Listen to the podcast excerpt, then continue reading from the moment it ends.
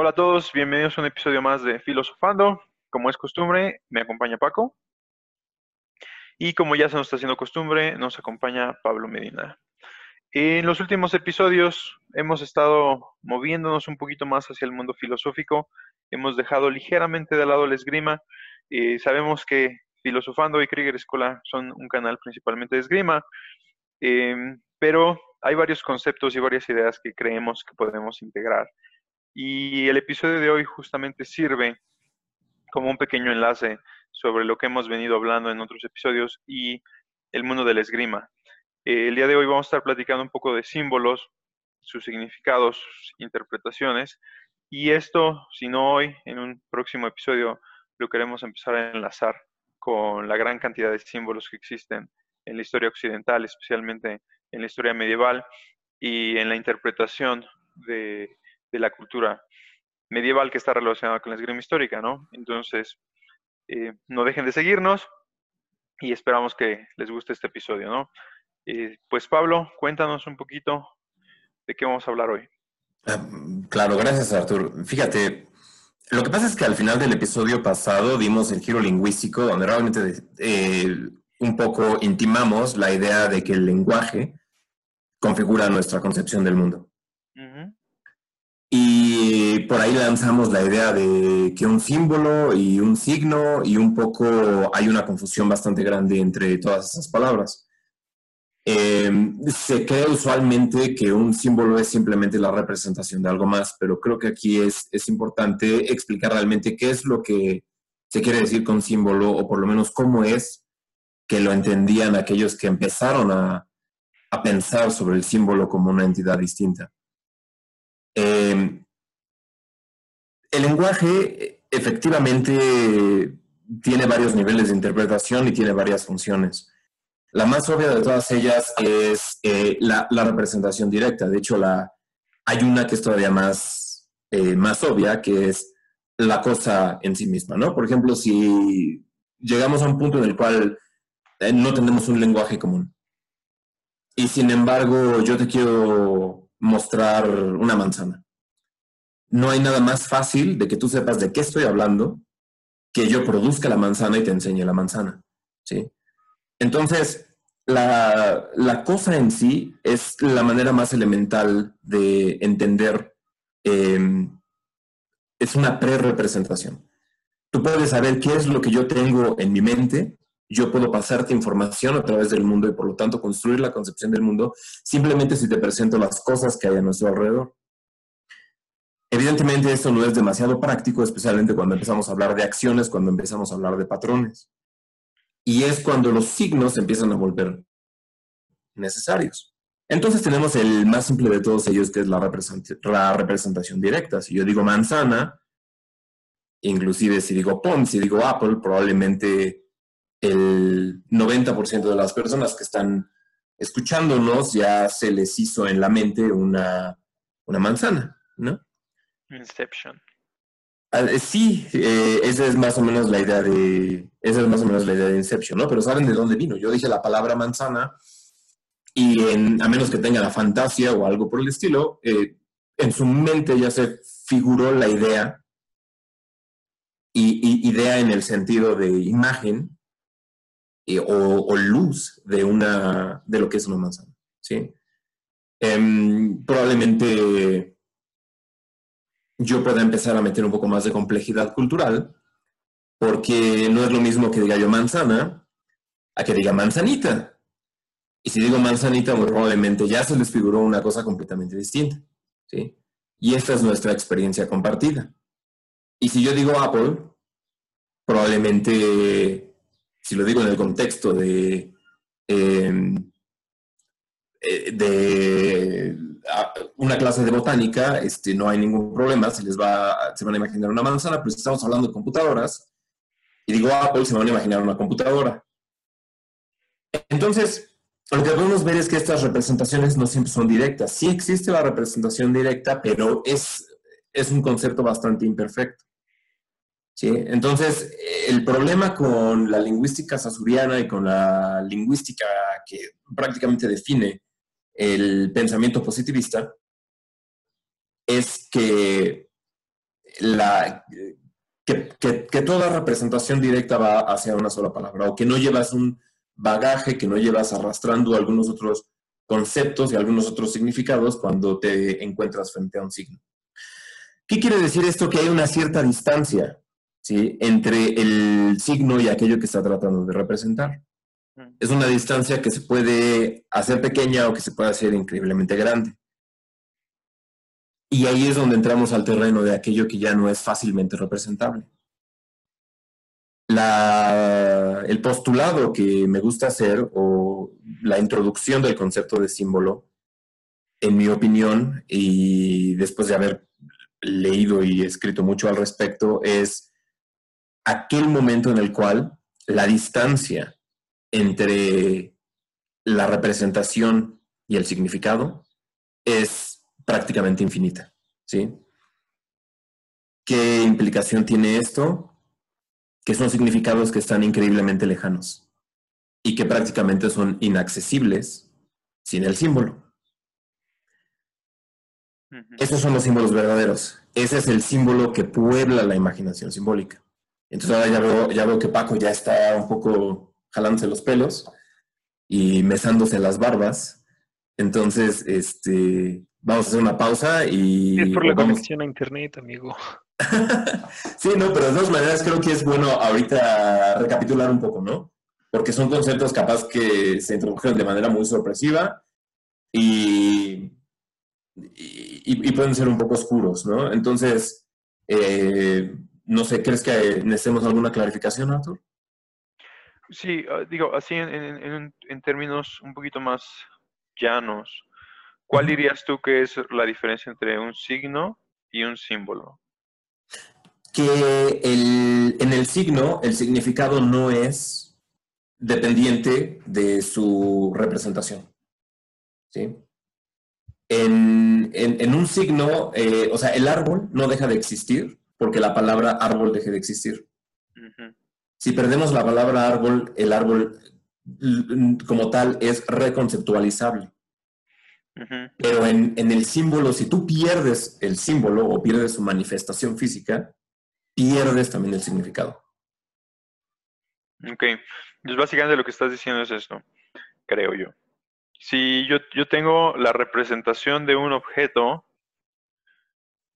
aunque no tenga su nombre, esa representación me deja en claro de qué estoy hablando, ¿cierto? Así es.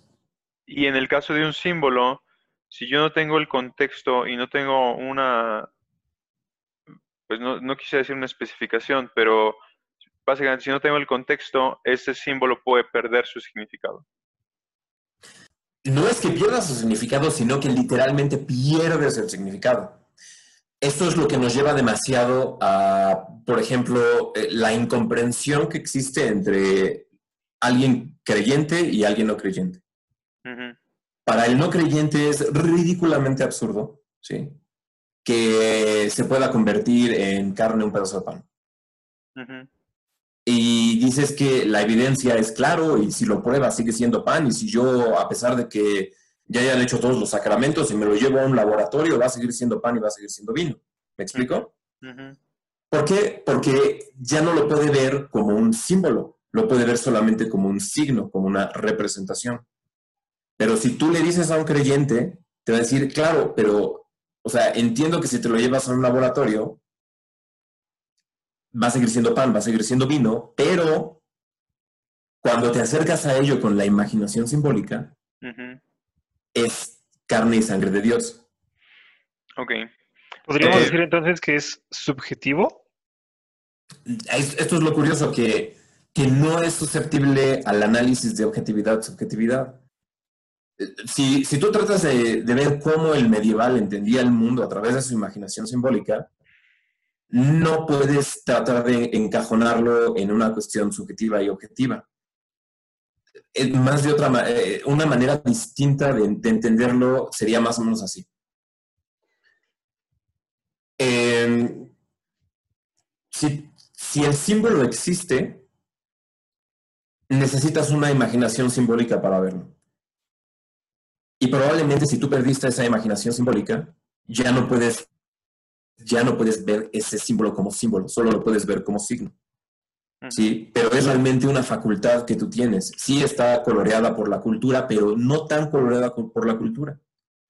Y por eso, y aquí es donde a, la gente que lo ve de una manera un poco superficial, es por eso este, que surgen un chorro de teorías de conspiración, es por eso que los símbolos son recurrentes en casi todas las culturas. Es por eso que encuentras la cruz, la encuentras en un chorro de culturas. Es por eso que el triángulo lo encuentras en un chorro de culturas. ¿Sí? Y la luna y el sol y todo ese, tipo de categorías simbólicas que empiezan a surgir, se empiezan a, o sea, más bien dicho, se presentan casi en todos lados en donde ha habido humanos y sin embargo es necesario que tengas una imaginación simbólica para poder verlo. Toda nuestra vida hemos tenido esa imaginación simbólica y, curiosamente, este, es, es, una cuestión de los últimos 100 años. O sea, literalmente, desde el dios ha muerto, una de las grandes pérdidas es justamente la imaginación simbólica. Eh, a ver, vamos a, vamos a dar a aterrizar eh, en un concepto un poquito más tangible, eh, porque, porque me queda claro lo, que estás tratando de decir y, sí me gustaría que, que, todos, que todos lo podamos tener igualmente claro, ¿no? Eh, la religión y las creencias son un poquito más difíciles de conceptualizar, justamente por lo que hablábamos la vez anterior y lo que estás diciendo ahora. Hemos perdido esa imaginación.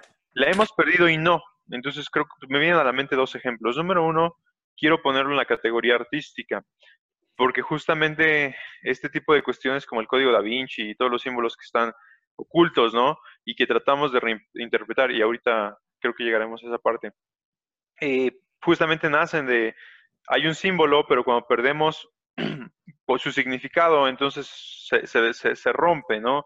Esa continuidad en el mensaje. Entonces voy a, voy a hablar de algo menos controversial que el, código da Vinci.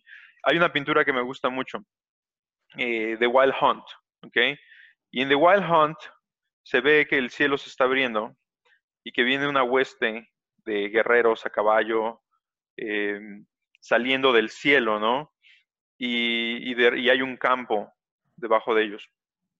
Y debajo de, esta hueste de guerreros y, guerreras, porque hay varias mujeres con, el pecho desnudo, este, levantando cuerpos del piso, hay algunos cuervos volando, ¿no? Y en medio de todos ellos hay una figura en específico que parece tener una corona y que parece ser quien dirige todo el movimiento, ¿no? Cuando, cuando doy la clase de arte, y estamos empezando a hablar justamente de símbolos y de la interpretación, veo dos cosas. Una de la que tú estás hablando ahorita. Eh, cuando yo no conozco el símbolo, entonces es muy difícil encontrarlo.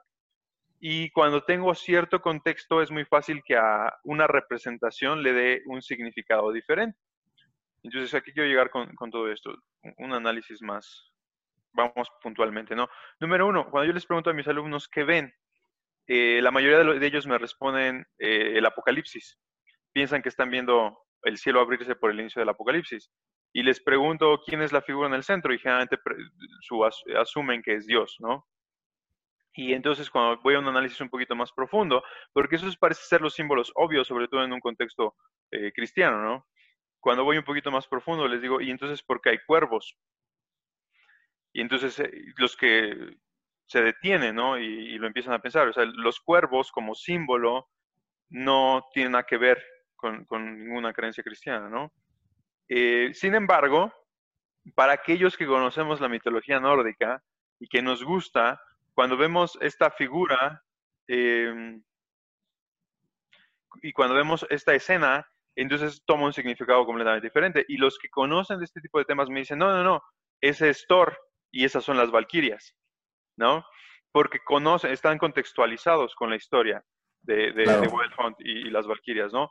Eh, entonces, no sé si es más o menos eh, parte de lo que estás tratando de decir. Sí, fíjate, es parte, pero de todas maneras, eh, o sea, quiero llevarlo al, nivel que sigue. Y es, este salto el que creo que es demasiado importante. sí, especialmente en en la iconografía de Occidente, en las, pinturas y representaciones, eh, es necesario que conozcas el contexto y una vez que conoces el contexto se clarifica un poco qué es lo que quieres decir, pero este es el tipo de lenguaje, es un tipo de lenguaje que es alegórico. ¿sí? El lenguaje simbólico está todavía por encima de ese tipo de lenguaje. Y esta es la parte que me gustaría hacer demasiado clara.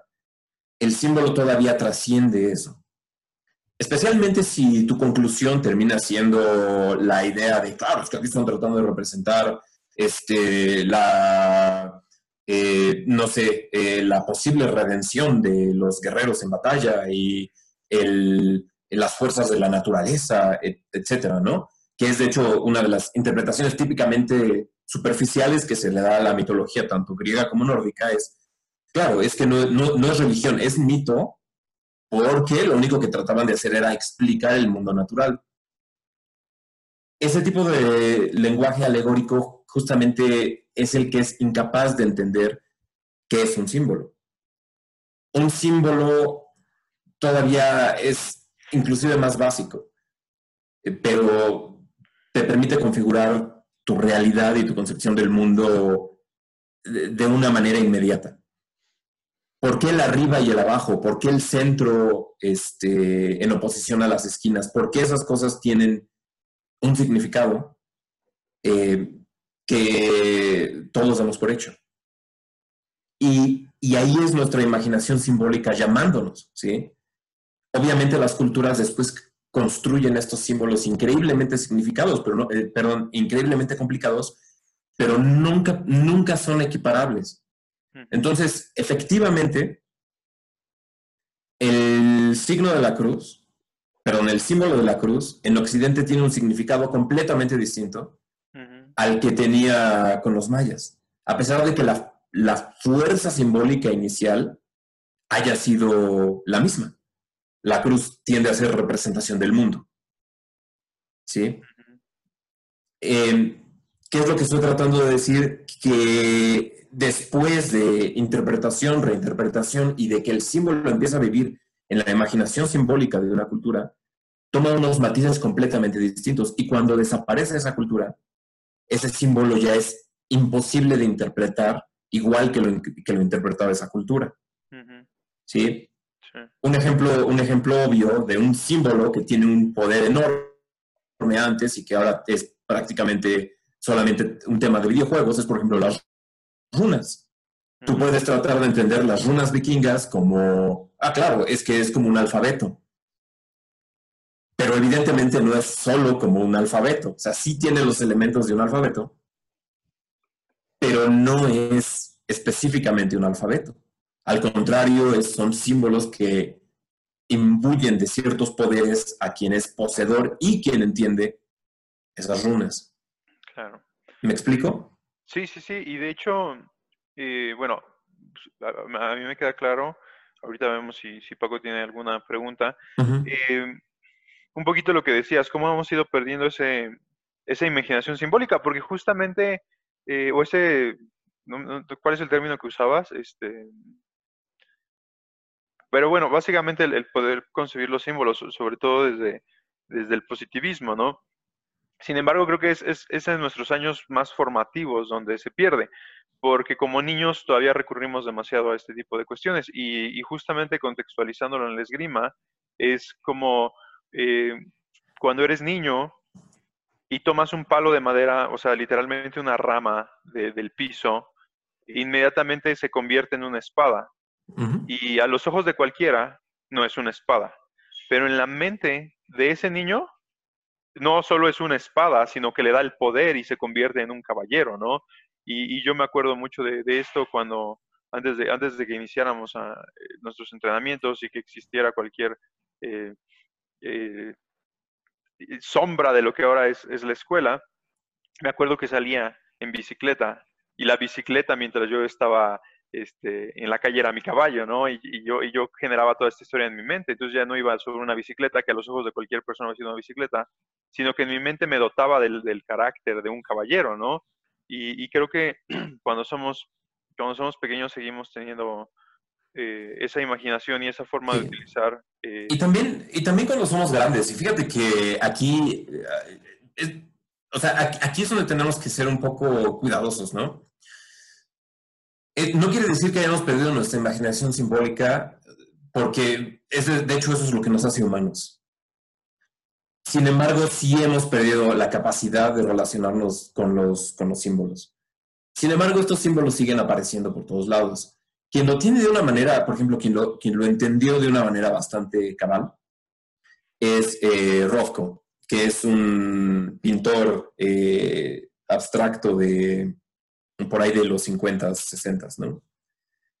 Eh, obviamente es el típico, es el que hace la típica pintura que eh, a los que nos gustan periodos un poco más representativos, como el, barroco o el renacimiento, etc., eh, los vemos y decimos, pues sabes que un niño de cinco años lo hubiera podido hacer, ¿no?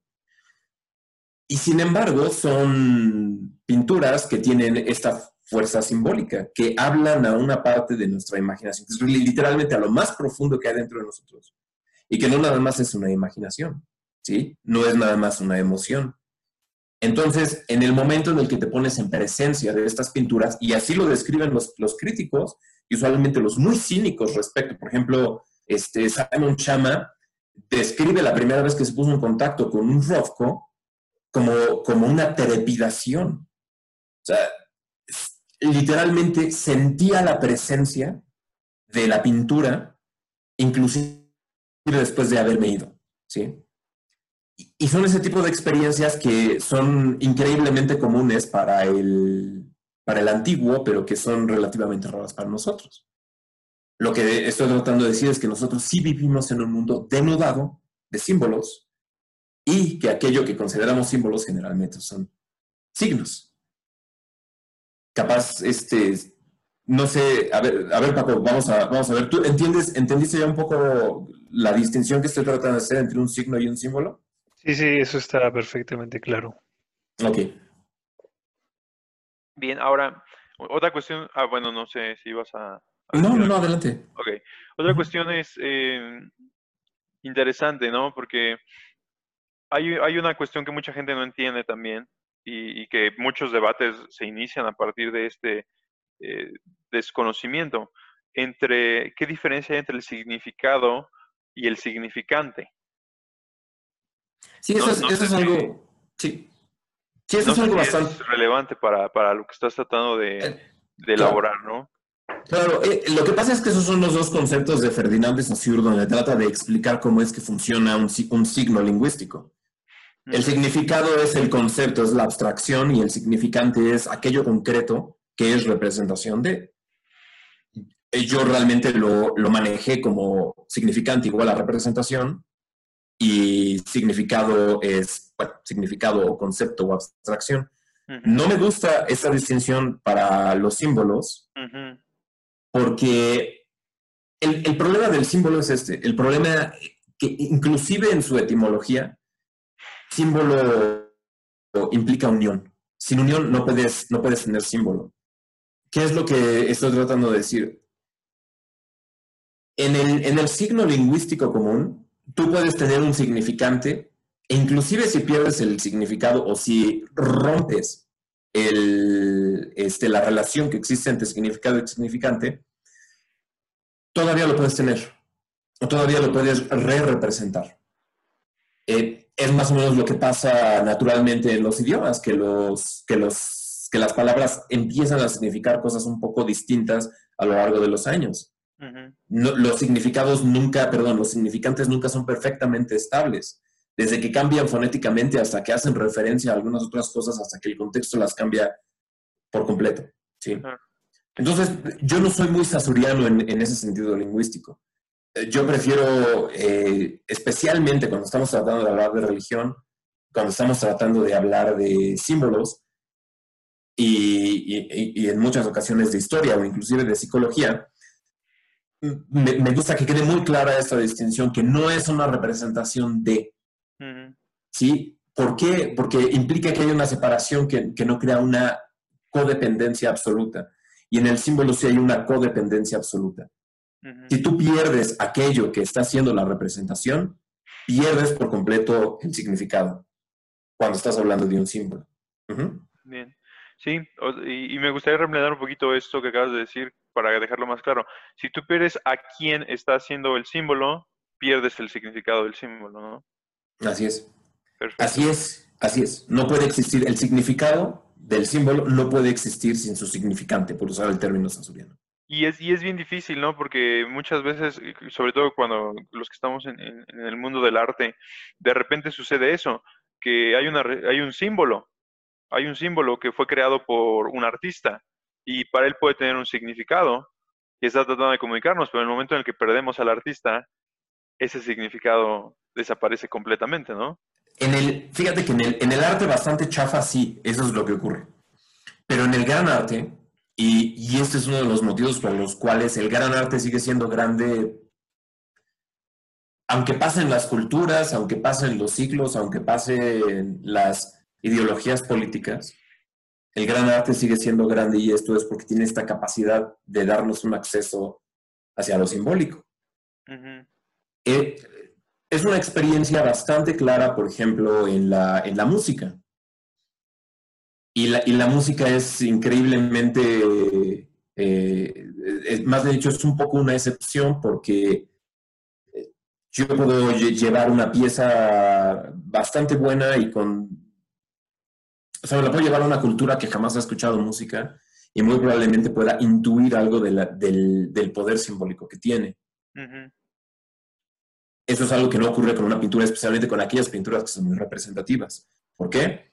Porque la, la pintura representativa, a través de los signos, te permite el acceso a su nivel simbólico. Porque tampoco son cosas que estén actuando completamente independientes. Esto no quiere decir que si no tienes un, que si tienes un símbolo, este no pueda también actuar como signo y que no pueda también actuar como signo lingüístico. De hecho, la mayor parte del tiempo tienes eh, a todos en combinación, tienes todos los niveles de una manera sincrónica.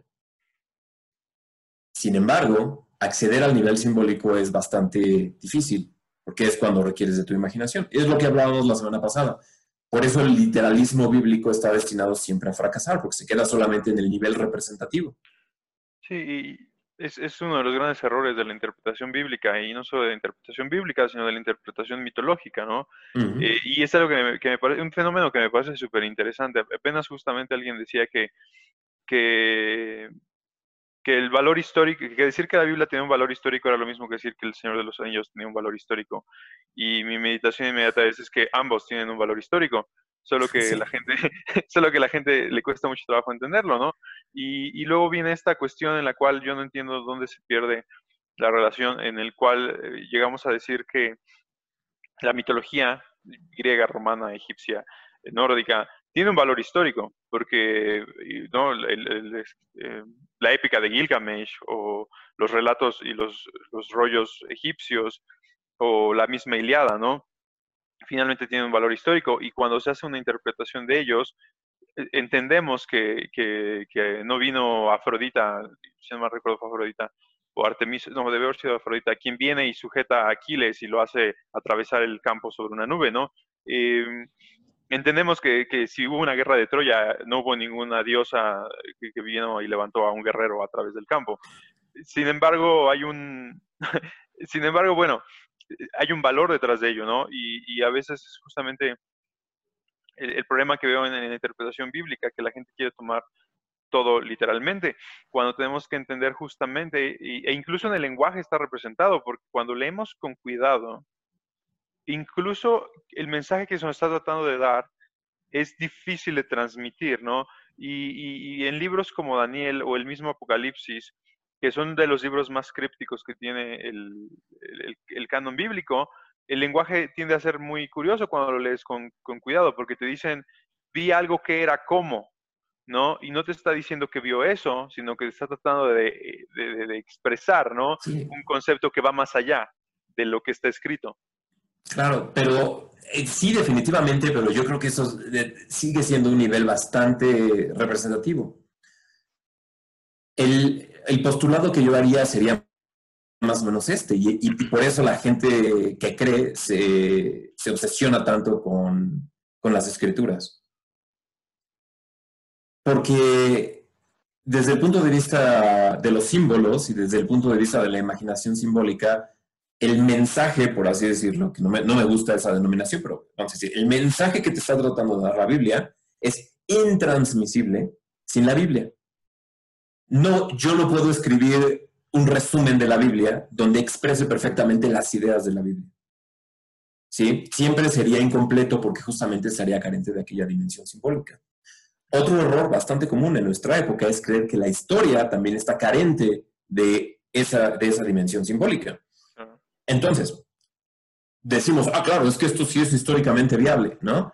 Eh, y es una de las típicas críticas que se le hace a la, a la Biblia, ¿no? Es que el registro fósil no, nunca hemos, aquí donde dice que hubo una gran batalla, hemos excavado ya hasta el hartazgo y nunca hemos encontrado puntas de flecha o algo por el estilo, ¿no?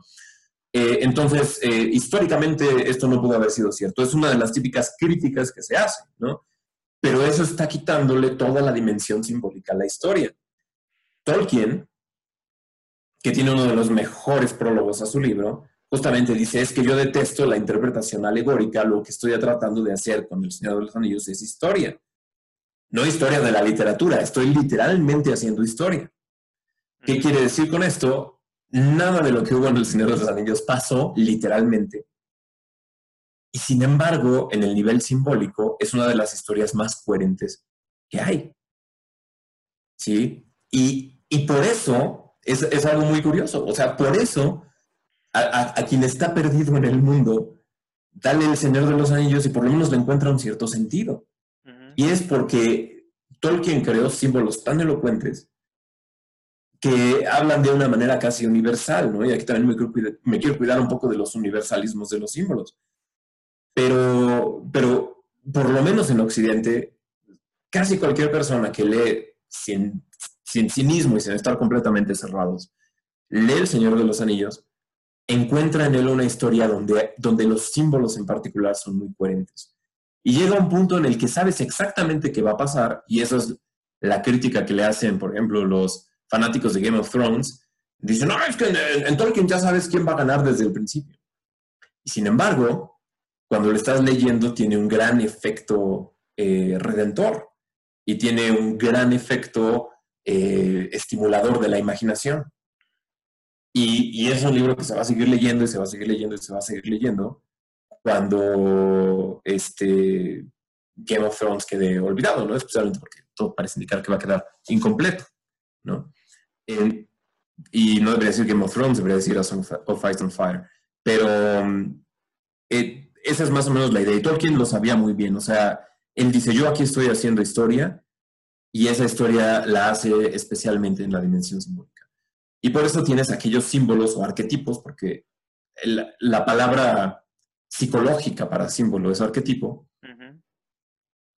tienes, tienes todos los arquetipos que, que, podrías llegar a querer, ¿no? Tienes al gran maestro, tienes al, al, mal purificado, o sea, al mal como mal, tienes al Mesías, que es este, el rey que regresa, ¿no?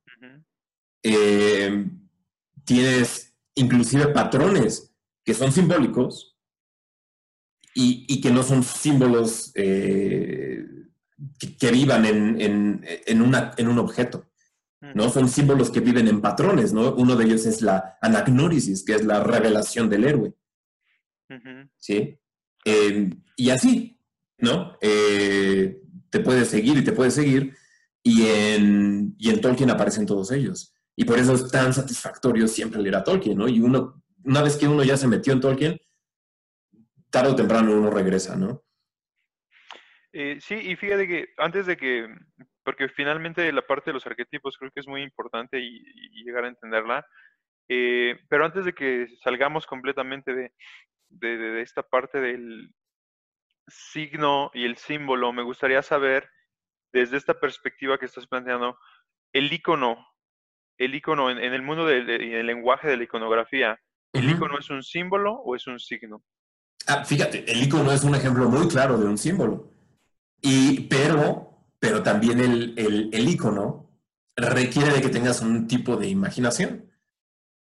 Y, por eso, el, fíjate, el, el icono nunca trata de ser una representación fiel y por eso las proporciones de los humanos que aparecen en los iconos son completamente distintas. La, la proporción y más que nada la perspectiva es un poco extraña siempre, pero, pero si tú vas a pintar un icono, por lo menos en, las, en la tradición ortodoxa, por ejemplo, eh, cristiana ortodoxa, tú no puedes llegar y decir, ah, pues, pues en lo que estoy viendo, este, en lo que estoy viendo el fútbol, me voy a poner a dibujar mi, mi icono.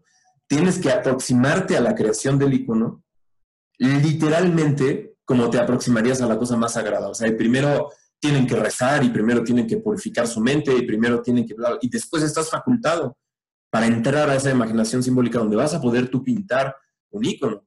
Y cuando tú te aproximes a ese icono, no lo vas a poder hacer como te, como te acercas a, al cuadro de tu tío o a la foto de tu novia, ¿no? Te tienes que aproximar a ello como un objeto sagrado. Y solamente ahí es un icono. De lo contrario, pues es una pintura y es un objeto. Y esa es una de las, de, las incomprensiones más obvias que existe, eh, que existen entre la religión de Oriente y la religión de Occidente, por lo menos hablando del cristianismo. Para el cristiano, especialmente después de Lutero, ya no puede existir el, el ícono. Se pierden los íconos por completo.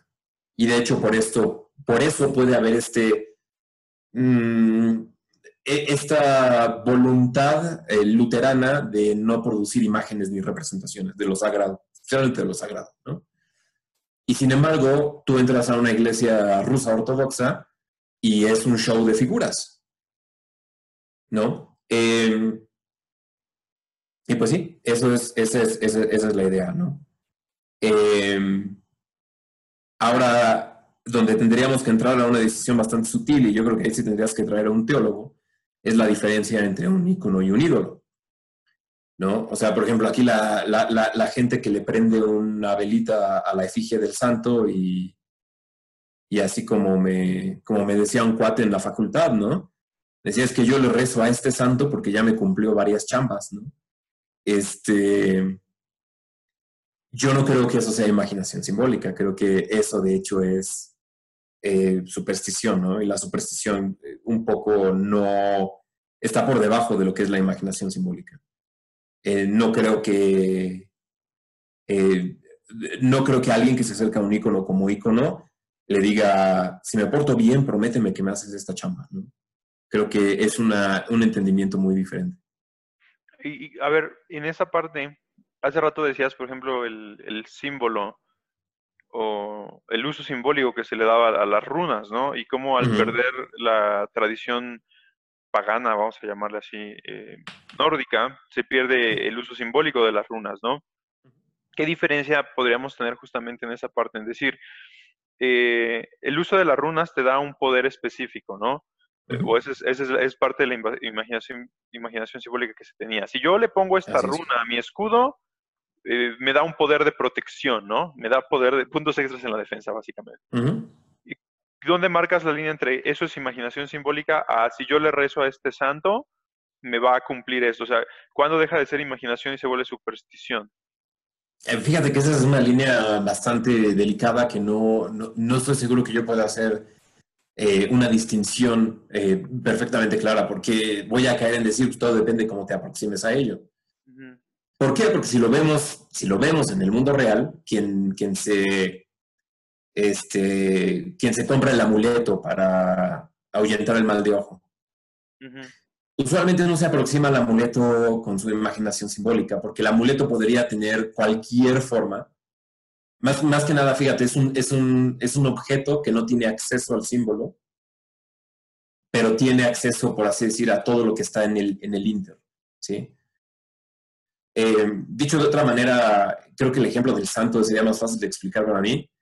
El, el, el santo un poco es como un fantasmita que está por ahí. ¿Sí? Que puede interceder para que el mundo sobrenatural te, te cumpla una chamba. Em, y en cambio el icono es algo que está infinitamente alejado, que solamente tienes acceso a ello a través del icono. Dicho de otra manera, si yo pierdo mi efigie del santo, no pasa nada. Pero si yo pierdo el icono, literalmente es una pérdida irreparable. básicamente vamos a regresar al mismo ejemplo y es, vamos a así, es, es un caballero templario contra un vikingo. Y el caballero templario está protegido por su imagen de San, de San Miguel Arcángel, ¿no? Mientras que el vikingo tiene en su espada grabada la runa. ¿no?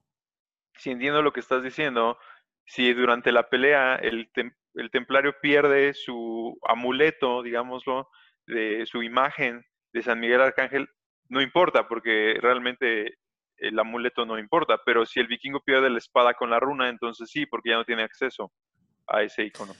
Eh, Fíjate que en ese caso sí, nada más que estás, estás viendo al, al templario, lo estás este, protestantizando, ¿sí? Al, al- al- al caballero templario, porque sí, o sea, efectivamente, y, y esto es algo muy curioso, porque es algo que todavía ocurre, por ejemplo, en los pueblos, ¿no? Que si tú agredes o dañas a la imagen del santo, literalmente te ponen como si estuvieras dañando al santo. Eh, entonces ahí sí hay algo de, de imaginación simbólica. Pero sí, efectivamente, y por eso en el, en el caso de los vikingos eran espadas que se heredaban y aunque ya hubiera armas superiores, seguían usando la que tenía la runa. ¿Por qué? Porque era la que tenía la capacidad de. Y, bueno, entonces, ¿por qué, no, ¿por qué no la reproduces? ¿Por qué no la haces 30, 40 veces? ¿no?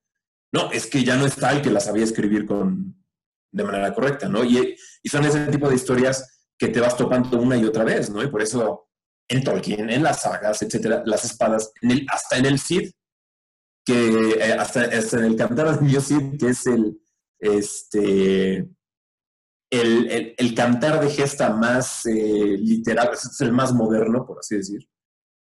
Eh, inclusive las espadas aparecen y parecen tener su propia personalidad y parecen tener su propio, este, tienen un peso que no tiene cualquier otro pedazo de metal. ¿Me explico?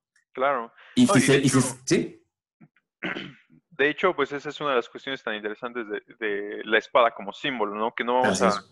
Terminar de profundizar el día de hoy, lo vamos a estar eh, haciendo en otro episodio, pero es justamente, eh, es, es lo que hace a la espada tan especial y tan diferente, porque justamente eh, la gente siempre critica, ¿no? Los, los conocedores de, de- de- de historia militar y, y, y de temas afines siempre critican que la espada no predominó el campo de batalla, que es la lanza, que son las armas de asta, que las formaciones, y que la espada siempre fue un- un- una, pues fue básicamente eso, un símbolo, y, y que su uso sí es de reconocerse, pero que su importancia depende más de, del- de lo que es como símbolo, ¿no? Pero es, Claro. es, es algo de hecho mucho más importante que no podemos frivolizar de esa manera. Así es. Y sí, completamente de acuerdo, Arthur. Y en el campo de batalla, definitivamente probablemente había más lanzas y piedras y cosas no románticas que espadas.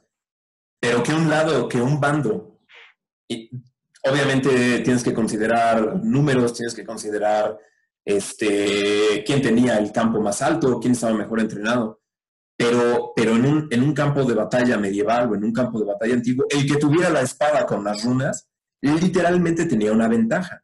Y esto es por la capacidad simbólica de este, tanto de la espada como de las runas, etcétera. Y ahí es donde verdaderamente, si lo quieres entender, tienes que, siempre tienes, cuando estás tratando de entender qué es lo que pasó en la Edad Media, qué es lo que pasó acá, de repente llegas a cosas inexplicables y entonces tienes que decir, bueno, capaz es un símbolo lo que lo explica.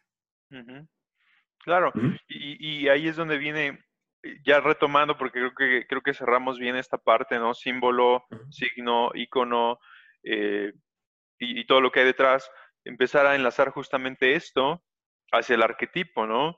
Eh, que no sé, que no, honestamente no sé qué, qué tan familiarizada está nuestra comunidad actualmente con, con el concepto del arquetipo.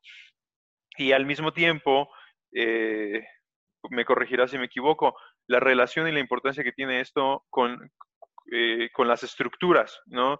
Lo que el estructuralismo llama justamente las estructuras universales eh, y cómo se van repitiendo, ¿no? Y por qué los griegos tienen Aquiles y por qué los celtas, bueno, más bien los británicos tienen al rey Arturo y por qué los germánicos tenían a, a este... ¿Estás pensando eh, Siegfried? Siegfried, gracias, y después tienes a, a Beowulf, y después tienes al, al Miocid, ¿no? Y, y- y que todos básicamente cumplen el mismo camino del héroe, ¿no? Y más o menos lo que estabas diciendo. La historia de Siegfried y la historia de Aquiles es básicamente la misma historia, solo que uno fue bañado en sangre y el otro fue bañado en agua. este, el, resurgimiento del héroe, ¿no? Y porque el mismo está este Cuchulain en, Irlanda, y, todos cumplen más o menos con las mismas características, ¿no? Son el gran héroe que, que, que, tiene, que generalmente viene como de un contexto muy bajo y de repente, ¡pum!, o no sabía que es el héroe y de repente resulta que es el caso del rey Arturo, ¿no? Que, resulta ser un, un eh, casi casi un campesino que, que, no se sabe su cuna noble y de repente es noble y es, es un arquetipo y que se va repitiendo. Eh, algunos de origen un poquito más noble, pero que siempre pasan por, ese proceso eh, y, que esa historia, como decía, se repite y es muy similar a la historia, ya, ya me dirás si sí o si no, a la de Aragón, ¿no? Y como, como decías, el, el Señor de los Anillos está lleno de estos arquetipos y por eso estas historias resultan ser tan atractivas y por eso las llegamos a considerar universales, ¿no? Porque aunque no es la misma historia, parten de las mismas, eh, de, las mismas bases, que es del mismo arquetipo, ¿no? Claro, mira, aquí es donde tenemos que dar el salto a entender ahora sí el mundo en, el término de objetivo y subjetivo. Eh, para el medieval el símbolo existe afuera en el mundo, ni siquiera la idea de afuera, o sea, como te digo, la categoría de afuera y adentro no es tan clara como para nosotros donde tenemos claramente un mundo interno y, existen las cosas afuera de nosotros. Una vez que hacemos esa distinción, de lo que nos damos cuenta es que nuestra mente tiene una afinidad muy marcada hasta ciertos patrones. Y esos patrones es de donde surgen los arquetipos y usualmente están eh, marcados por historias, marcados por imágenes, marcados por personajes que efectivamente se repiten una y otra vez a lo largo de todas las culturas y que todos los humanos los, las experimentamos más o menos igual. Desde el punto de vista más general que lo podemos hablar, es el, aquel universal que comparte la mente humana. ¿Sí? Y por eso hay algunas historias que tienen la capacidad de movernos a todos y, que, y son las historias que nos importan. Y tienen historias que, por más que les meta Hollywood este, 50 millones de 50 millones no es nada, que les meta, no sé, 500 millones de dólares, simplemente nos dejan con completa indiferencia. Eh, no es lo visual lo que realmente nos atrae, no es lo visual del arquetipo lo que nos atrae. Yo creo que tiende, tiende más a ser un patrón. Eh, esta, esta, curiosamente, es una de las críticas, en mi opinión, más inteligentes que Jordan Peterson le hace a Jung. Eh, sin embargo, el, arquetipo efectivamente es la imaginación simbólica. ¿sí? O sea, la imaginación simbólica, su, moneda son los arquetipos. Por eso son las imágenes que aparecen a lo largo de todas las culturas, que aparecen en nuestros sueños. Y ahora, ¿cómo debemos aproximarnos a ello? Eso, es, eso es un poco capaz lo, lo curioso. Porque con todo el New Age y con toda la eh, superficialidad un poco eh, tan prevalente, uno trata de comprarse un diccionario de símbolos, ¿no? O un diccionario de sueños. Y te dicen, ah, es que soñaste que se te caían los dientes, significa esto, ¿no? Es que si soñaste que había una tormenta y en eso volaron unos cuervos, significa que hoy tienes que no vestirte de morado porque si no te vas a morir, ¿no? Alguna burrada de ese estilo. Eh, pero no, eh, realmente no es eso lo que nos quieren decir, ¿no? De hecho, no nos quieren decir nada. Al contrario, somos nosotros los que nos queremos acercar a ellos. ¿Por qué? Porque son los fundamentos de nuestra realidad. De hecho, por eso un mundo privado de símbolos y privado de arquetipos es un mundo tan pobre. ¿Qué es lo que te puedo, eh, qué ejemplo te puedo dar y que a mí se me hace muy obvio es justamente Hollywood. Hollywood de repente tuvo una época bastante buena porque tenía la capacidad justamente de, crear historias que, nos, que nos hablaban simbólicamente, ¿no? Un ejemplo muy claro de ellos es el, género del terror, por ejemplo, uno que, que, se volvió muy popular y es justamente porque habla de manera muy simbólica, es el, el terror japonés el terror japonés hace 12 años más o menos, o sea, es súper popular, ¿no? Y salió el Aro 1 y el Aro 2 y el Aro 0 y etcétera, ¿no? Y todo el mundo lo iba a ver y, y nadie entendía realmente por qué, a pesar de que son historias que parecen ridículamente absurdas, ¿no? Parecen eh, bastante incongruentes. y sin embargo todas están llenas de lenguaje simbólico.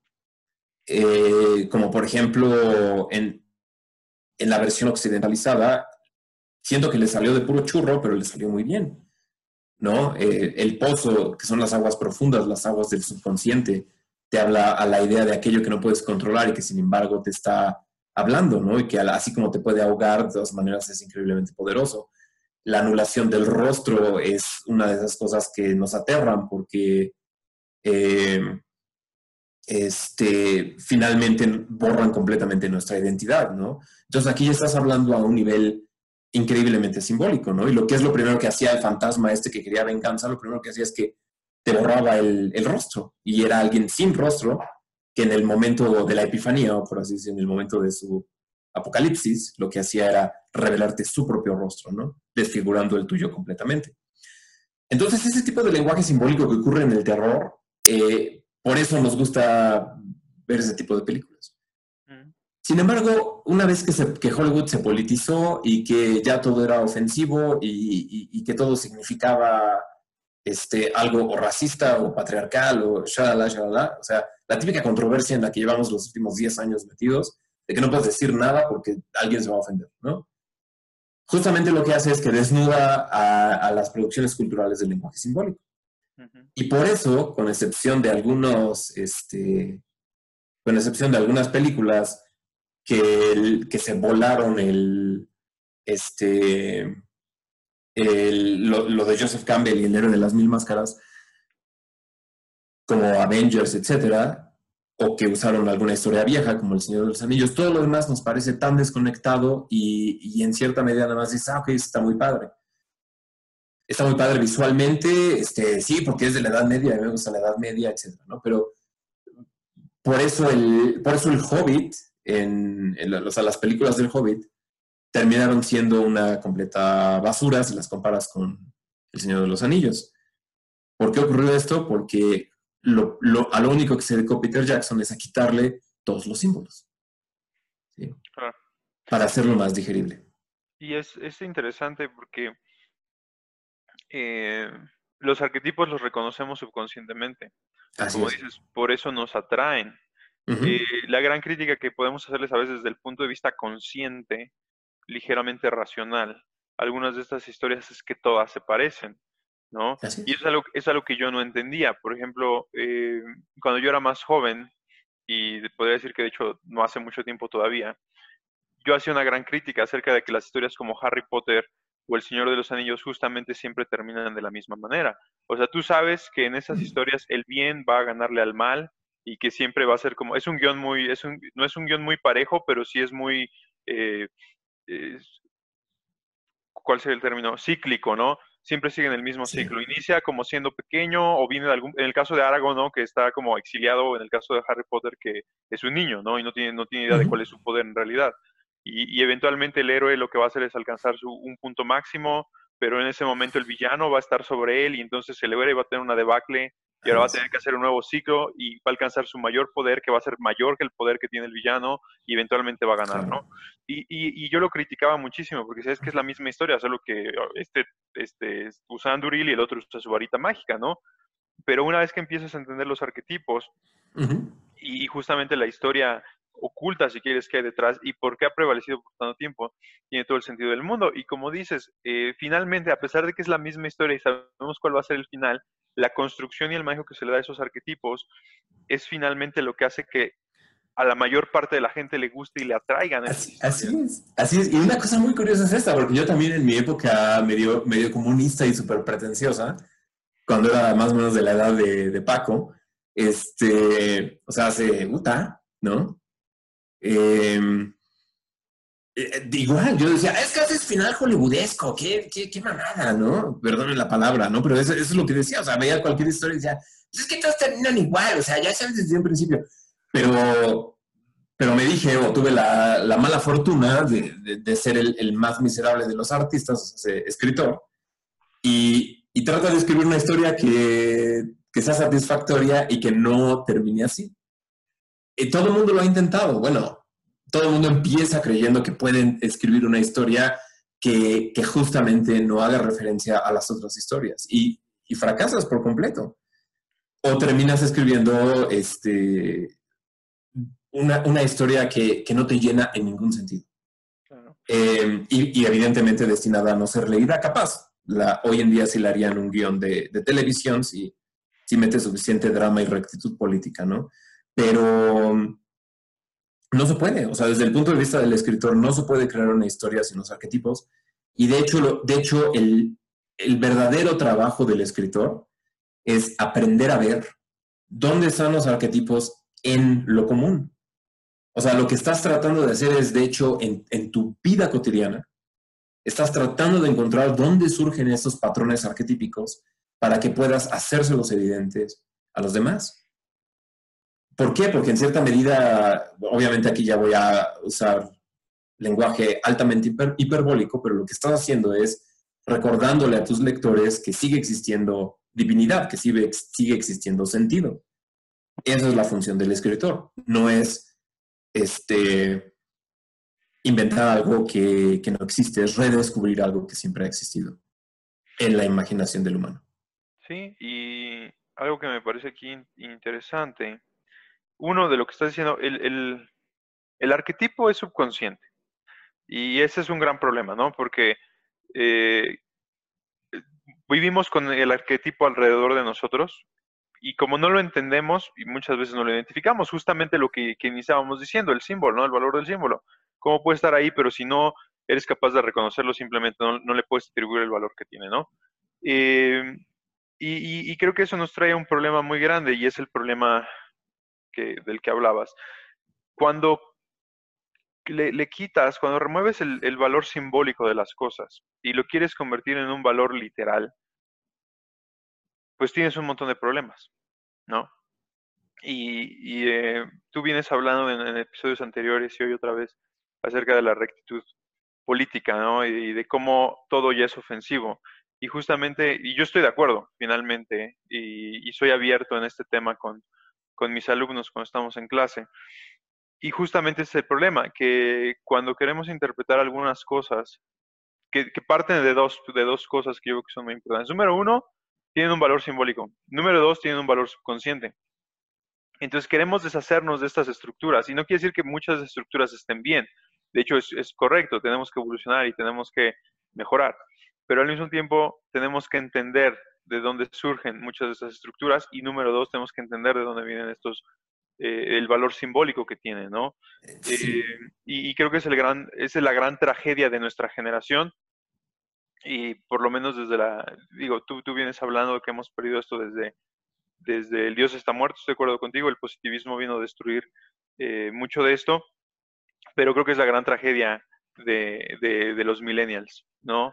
O sea, más o menos de los noventas para acá, que, justamente, somos la generación, y así nos llaman, ¿no? la generación de la rectitud política, porque somos la generación que más ha impulsado estos movimientos.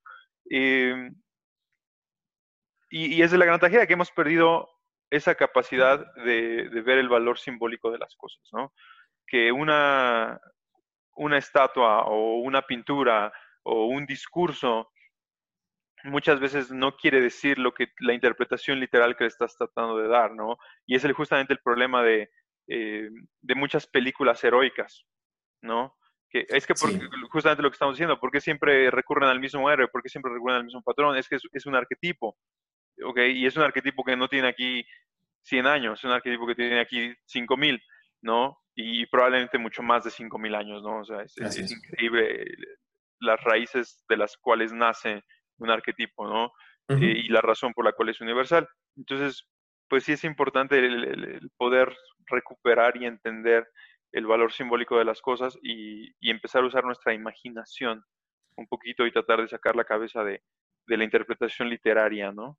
Así, así es, de la interpretación literal, porque el, literal, el, problema es un poco, un poco perder la idea de cuál es la función de la literatura en nuestra sociedad además, ¿no? Y creo que la ficción es nada más entretenimiento, ¿no? Y el, y el hecho es que no, o sea, te acercas a estas este, producciones culturales y dices, puta, o sea, no sé por qué, pero, pero le dan sentido a mi existencia.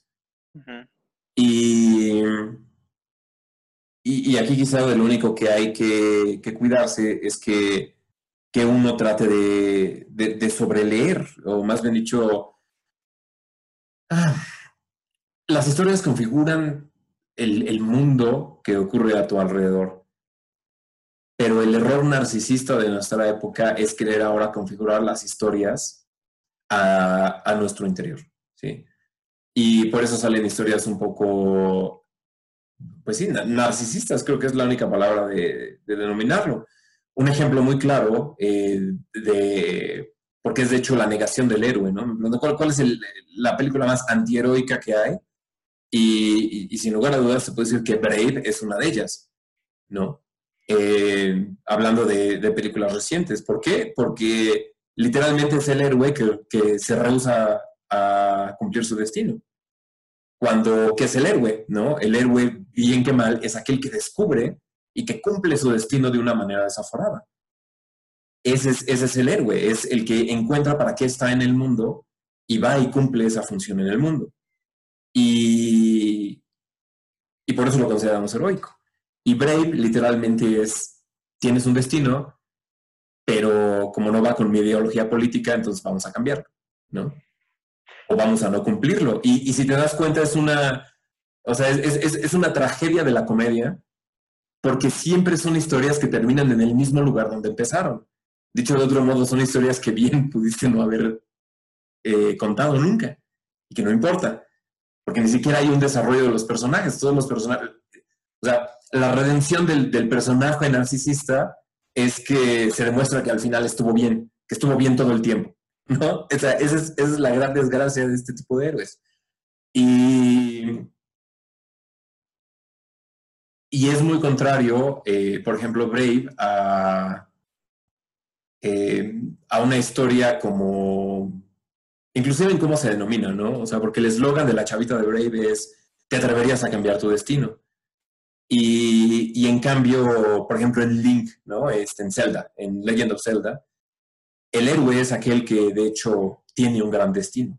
¿sí? O sea, de hecho, mientras más grande sea tu destino, mejor en términos simbólicos.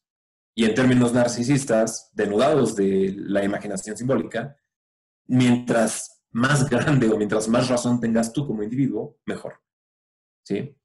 Y esa es la diferencia eh, cuando la política se empieza a meter a contar historias. Em, déjame ver si puedo pensar en uno no tan controversial.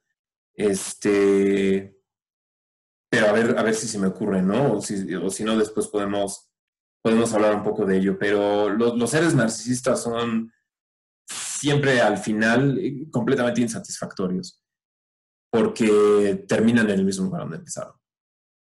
Sí. sí. y fíjate, siempre hemos tenido tú y yo ese debate, ¿no? Porque como, como película, y el problema es que yo como eh, crítico de cine soy terrible, a mí me gustan las películas que me entretienen, eh, Brave me gusta mucho. Sin embargo, desde el punto de vista narrativo, desde el punto de vista literario, desde el punto de vista de arquetipo, es, es eh, tienes razón, ¿no? Y es la gran diferencia que tienes entre Brave y Mulan. Mulan es una felicidad, ahí tienes un héroe femenino, porque, porque a veces se cree que es que, que solo tratando de hacer una distinción, ¿no? cuando me he peleado con alguien por, por esto es, porque si no, es que estás, no entiendes al héroe femenino, pero por ejemplo, Mulan es una excelente, es una excelente heroína y, y, ajá, y cumple desaforadamente su destino. Exacto. Y termina convirtiéndose en la salvadora de la nación, ¿no? En cambio, la chavita de Brave termina no haciendo absolutamente nada más que evitando casarse con no sé qué, y termina convirtiendo a la mamá en unos. O sea, ella tiene que resolver los mismos problemas que no, que no llevan a ningún lado que, que, ella creó, ¿no? Y ni siquiera es ella quien resuelve los problemas, eso es lo peor de todo. Y en cambio, Mulan resuelve los problemas y al mismo tiempo cumple un gran destino. Sí, exacto. Es muy diferente.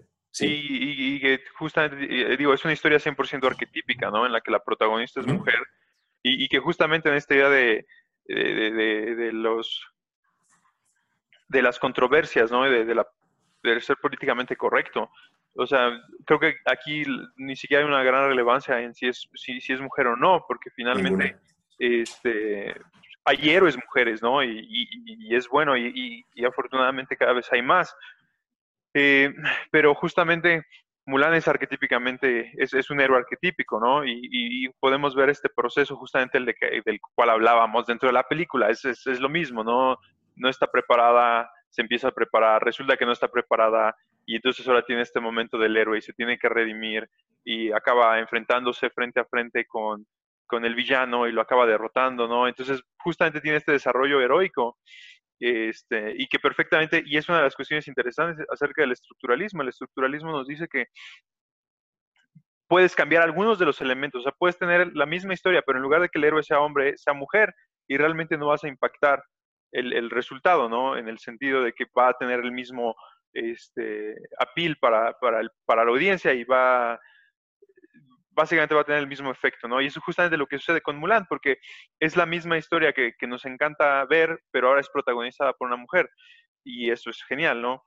Eh, en, el, en el otro lado, creo que sí le encontraría un valor interesante a Valiente desde el punto de vista arquetípico, y es que cuando te niegas a seguir tu destino, acabas generando un montón de problemas que tienes que resolver y eventualmente vas a acabar cumpliendo ese destino, ¿no? Como dices, finalmente en el punto final de la película, y tienes toda la razón en ese sentido, eh, todos los personajes terminan en el mismo lugar en el que iniciaron, ¿no? Eh, y eventualmente, si vemos a futuro, ese destino se tiene que cumplir.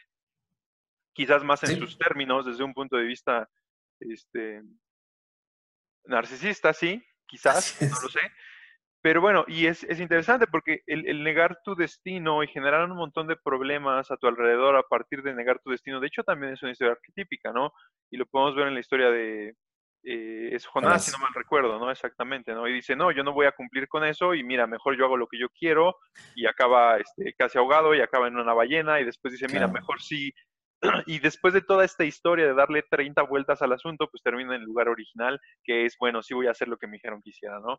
Entonces, Así es, efectivamente, pero si te das cuenta, Jonás, Jonás pasa por las oscuridades para entender un destino todavía más grande, ¿no?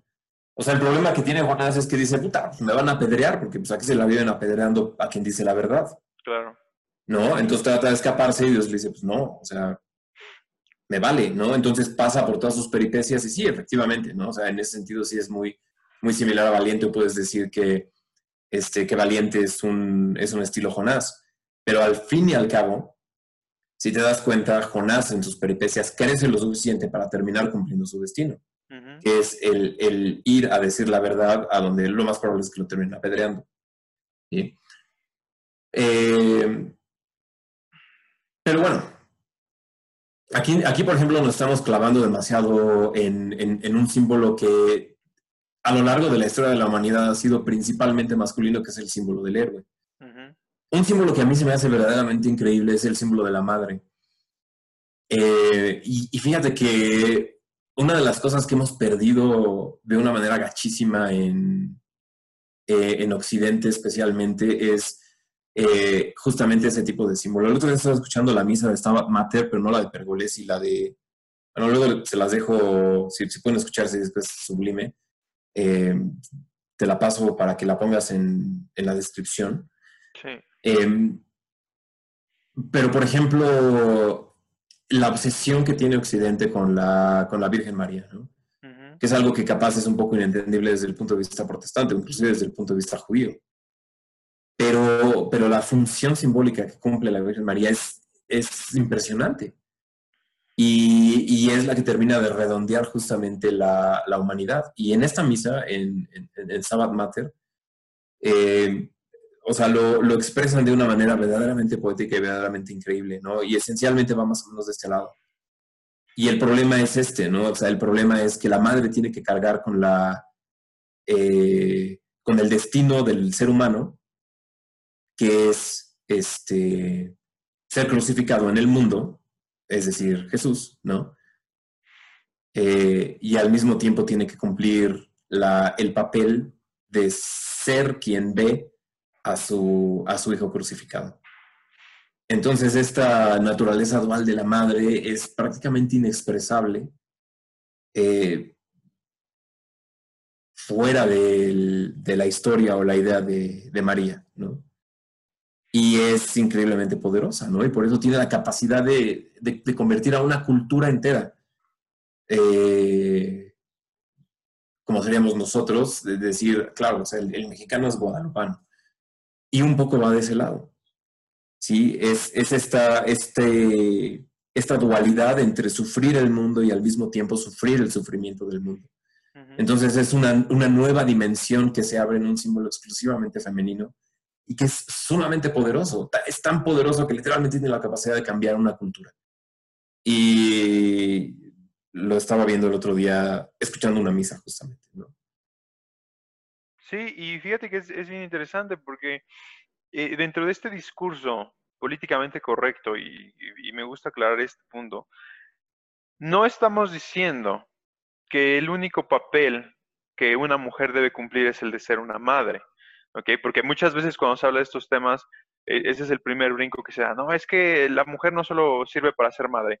Completamente de acuerdo, ¿no? Tiene, puede cumplir con muchísimas funciones y tiene todas las capacidades para cumplir con, prácticamente cualquier otra función social. Sin embargo, la mujer es la única en la estructura social que puede cumplir la función de madre, ¿no? Así es. Pero... Y que, perdón, Pablo, y que finalmente el valor de, ser madre es, probablemente uno de los valores más, eh, más, más importantes en la sociedad. ¿Por qué? Porque es quien puede dar vida, ¿no? Y es quien sostiene la estructura familiar finalmente, ¿no? Y, está comprobado. Es muy difícil que a partir de una línea, de una, de una línea paterna se mantenga esa cuestión y esa estructura, pero viene la madre como ese símbolo unificador también, ¿no? Entonces es quien da la vida, quien protege y, quien... Em, y se me fue el otro que acabo de decir, pero bueno, quien da la vida, quien protege, eh, y, es un papel fundamental, y es un papel bien importante, ¿no? Y, que cuando entendemos a, México como un, por ejemplo, en el ejemplo que tú das, eh, como un país guadalupano, pero también lo entendemos como un país que sigue estando muy arraigado en, esa visión de la madre como la parte más importante de la familia, pues tiene todo el sentido del mundo, ¿no? Porque eh, eh, subconscientemente eso sigue estando ahí, que, en otras partes, por ejemplo, los países protestantes, Holanda, Noruega, Suecia, que son, países que se empezaron a alejar de ese arquetipo desde el punto de vista simbólico, han perdido también el, el, el símbolo, no el símbolo, sino ya el valor real que hay detrás de esa figura, ¿no? Pero es algo muy curioso porque cuando hablamos en el, desde el punto de vista de la imaginación simbólica, así como, así como, la, así como una mujer puede eh, encarnar al héroe, es, es, muy curioso porque este mismo patrón, eh, patrón de sentimiento, patrón de emoción o patrón de significado, que es la madre, también puede ser en cierta medida encarnado por, por lo masculino, que, que es por ejemplo, el, rey que ve su imperio destruido, ¿no? Es, eh, y llora por su imperio destruido, ¿no? Es el, este, ¿qué emperador era? Creo que es este Augusto, el emperador Augusto diciendo, regrésame a mis legiones, ¿no? Las que emboscaron en un, en un, este, eh, ¿cómo se dice? De las que emboscaron en un, en un bosque en, Alemania. Y lo puedes ver realmente cada que alguien demuestra este tipo de, compasión, ¿no? O sea, que se da cuenta que, eh, que inclusive el enemigo es hijo o hermano de alguien, etcétera, ¿no? Esa, es, esa es la madre actuando en el, inclusive en la imaginación más guerrera o masculina o, o arquetípicamente masculina, ¿sí? Entonces, estos símbolos sí se han representado usualmente con género, se han representado de alguna manera, pero, pero a, lo que voy es que son, son universales, o sea, porque realmente se manifiestan en patrones que son muy íntimos a nosotros. Y, y, esa encarnación, o, más bien dicho, que la madre esté hablando, por ejemplo, a través de, a través de un hombre, o que el guerrero esté hablando a través de, este, de una mujer, no, no es nada nuevo, ni es nada muy sorprendente. De hecho, es como, como ha funcionado siempre la humanidad. Simplemente, una vez que nuestra imaginación simbólica empieza a operar, esos significados son accesibles a través de estos eh, símbolos, ¿sí? Sí, y fíjate que es justamente lo que decía hace, hace, un, hace un ratillo, cuando, cuando hablaba justamente de las estructuras universales y de estos arquetipos, cómo tú tienes el arquetipo y sí, generalmente el arquetipo del héroe ha sido masculino y el arquetipo maternal ha sido femenino, ¿no? Pero lo interesante del arquetipo y es lo que tenemos que empezar a entender es que el arquetipo no, no entiende al género, vamos a decirlo de esa manera. En términos Eh, políticos, ¿no? Exactamente, porque justa, es justamente Mulan. O sea, el arquetipo es el héroe, pero, pero deci- eh, la historia plantea al héroe como mujer, ¿no? Y en este momento no se me ocurre ninguna historia específicamente. eh, quizás las tortugas ninja, no lo sé, ¿no? Eh, eh, este. Y, estas historias en donde es el maestro quien asume el, el papel de protección, pero bueno, en el que podemos ver el arquetipo de, de madre eh, en un rol más masculino, ¿no? Pero finalmente el punto al que quiero llegar es este. El arquetipo no entiende esa parte y, a veces se nos olvida esa parte. Y ya dije parte tres veces. Pero se, nos olvida eso, que, que el arquetipo, una, ya lo dije, es, subconsciente. Dos, es, tiene miles de años de desarrollo. Y tres, es simple, se puede ir cambiando, ¿no? Y a lo largo de la mitología y a lo largo de la historia, a lo largo de la literatura, el arquetipo se ha utilizado de ambos lados, ¿no? Entonces creo que ese es uno de los grandes valores de, de entender el símbolo y de, de utilizar la imaginación simbólica Claro. para dejar de ver el mundo literal, científico y, y positivista que hemos visto durante los últimos 100 años, Así, ¿no? así es, ¿no? Y, y la verdad es que estas distinciones así, o sea, finalmente nos tuvimos que meter en estas aclaraciones de 10 minutos, justamente porque estamos como un poco cuidándonos el flanco político, ¿no? Claro. Pero realmente no es algo ni siquiera muy interesante, porque inclusive el símbolo puede ser encarnado por un animal o puede ser inclusive encarnado, el arquetipo, el símbolo arquetípico puede ser encarnado por un objeto, puede ser encarnado por alguna otra cuestión, ¿no? O sea, a lo que, a lo que vamos es que abre una dimensión nueva Ujú. de, de significado, de pensamiento y obviamente de entendimiento. Así Es es. realmente lo que le da volumen al mundo, ¿no? Capaz me gustaría cerrar con eso. El símbolo es lo que le da volumen al mundo. Ujú. Sí, definitivamente. Y le da sentido a la existencia, como decías. Muchas veces vemos este tipo de cuestiones y decimos, me hace sentir lleno y no sé por qué. Porque es. subconsciente, porque no estás consciente de lo que estás viendo, pero, pero tu subconsciente sí lo entiende. Una vez que traes el símbolo a la parte consciente es todavía más poderoso. Es un poquito como lo que hablábamos de la sombra, pero bueno, no vamos a cruzar ahí temas. Este, pero cuando viene a la parte consciente se vuelve muchísimo más poderoso, ¿no?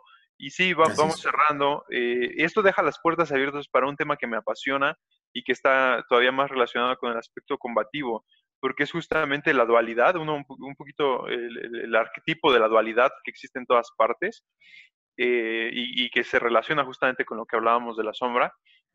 Y número dos, eh, el trasfondo que podríamos encontrar entre la figura de Atenea como diosa de la guerra y del, pensamiento y Ares como dios de la guerra y la violencia, ¿no? Es un tema que, que tenemos ahí pendiente de platicar que, que me, que me, que me gusta muchísimo y creo que con esto dejamos la puerta abierta para eso, más un par de episodios más, justamente hablando de, del pensamiento medieval, ¿no? Y cómo el pensamiento medieval está lleno de esta imaginación simbólica. Y como lo decías, para ellos no es como que había dos mundos, uno imaginativo y uno real, sino que ambos mundos estaban fusionados. Es la revolución científica y después la ilustración y después la revolución industrial y el positivismo las que terminan por hacer pedazos esa, esa fusión, ¿no? Y que terminan por crear dos mundos separados. Claro.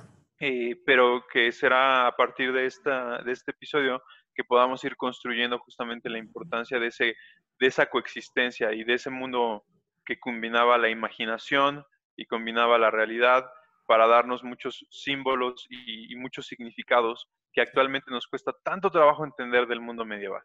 Y que sin embargo nos encanta, porque la estética medieval es sumamente atractiva. El medievalismo regresa una y otra y otra vez. Y esperemos ver un, un neorromanticismo o algo así, ¿no? Un Claro. neo, neogótico.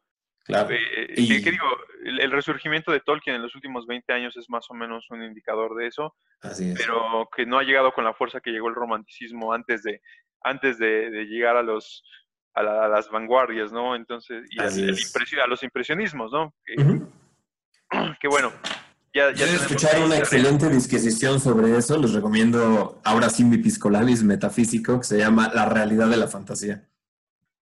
Perfecto, pues lo dejamos para que lo chequen. Eh, Paco, pues una vez más has estado muy callado.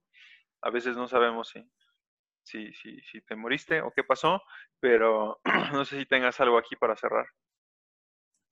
Mm, no, nada muy particular. Nada más que hay problemas técnicos ahora. Seguramente se escucha. Se escucha, pero se escucha poco, no hay ningún problema. Eh, pues bueno, un buen cierre. Pablo, muchas gracias por, No, al contrario. esta amigo. disertación sobre los símbolos.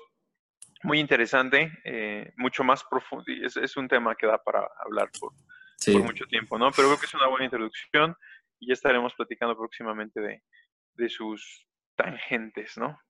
ya estás, amigo. Y igual cualquier pregunta, cualquier cosa en los comentarios y ahorita que hay relativamente pocos comentarios, pues los podemos contestar con detalle, ¿no? Así es, y, próximamente yo creo que vamos a estar haciendo, como ya habíamos dicho, una, una interacción en vivo, por si se quieren unir. Eh, síganos en Facebook y en Instagram, que es donde estaremos eh, subiendo estas actualizaciones. Únanse al debate, ¿no? Finalmente no tienen que estar de acuerdo con nosotros y nos gusta, nos gusta filosofar. Así es que gracias a todos y nos vemos en el siguiente episodio de Filosofando.